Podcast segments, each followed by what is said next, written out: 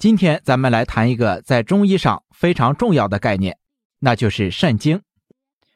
咱们有时候会说一个人，你看这个人精气神儿挺足啊。注意了，这里的精其实说的就是肾精。那么肾精从哪儿来的呢？这里有两个概念，大家一定要注意。肾精分为先天之精和后天之精。先天之精是指禀受于父母的生殖之精。后天之精是指出生以后从食物中摄取的营养成分和脏腑代谢所化生的精微物质，这个就很玄妙了。套用一句佛家的话，就是不可说、不可见的东西。中医上说，肾藏五脏六腑之精，从而确立了肾精为生命之本的地位。如果一个人的肾不好，通常这个人的寿命就比较短。可见肾对一个人是多么重要。如果肾不好，等于半条命没了。如果大家在两性生理方面有什么问题，可以添加我们中医馆健康专家陈老师的微信号：二五二六五六三二五，免费咨询。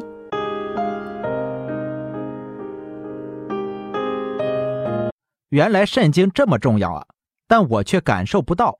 那我给你举个简单的例子，你就会懂了。有些孩子个儿明显比同龄人矮，走路低头驼背，性格也不活泼开朗。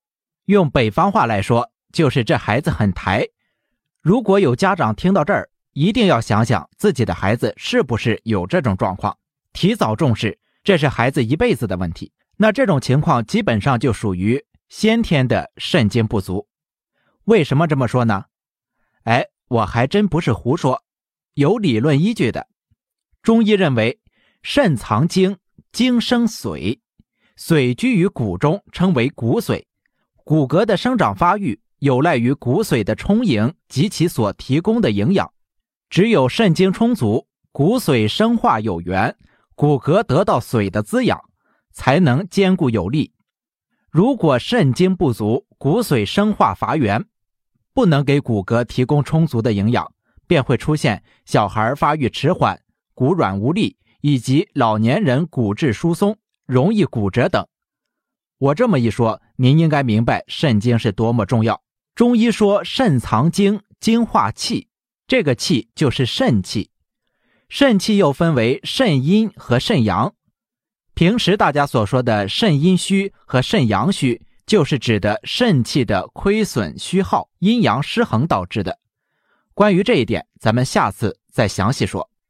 肾精不足，也就是咱们俗称的肾虚。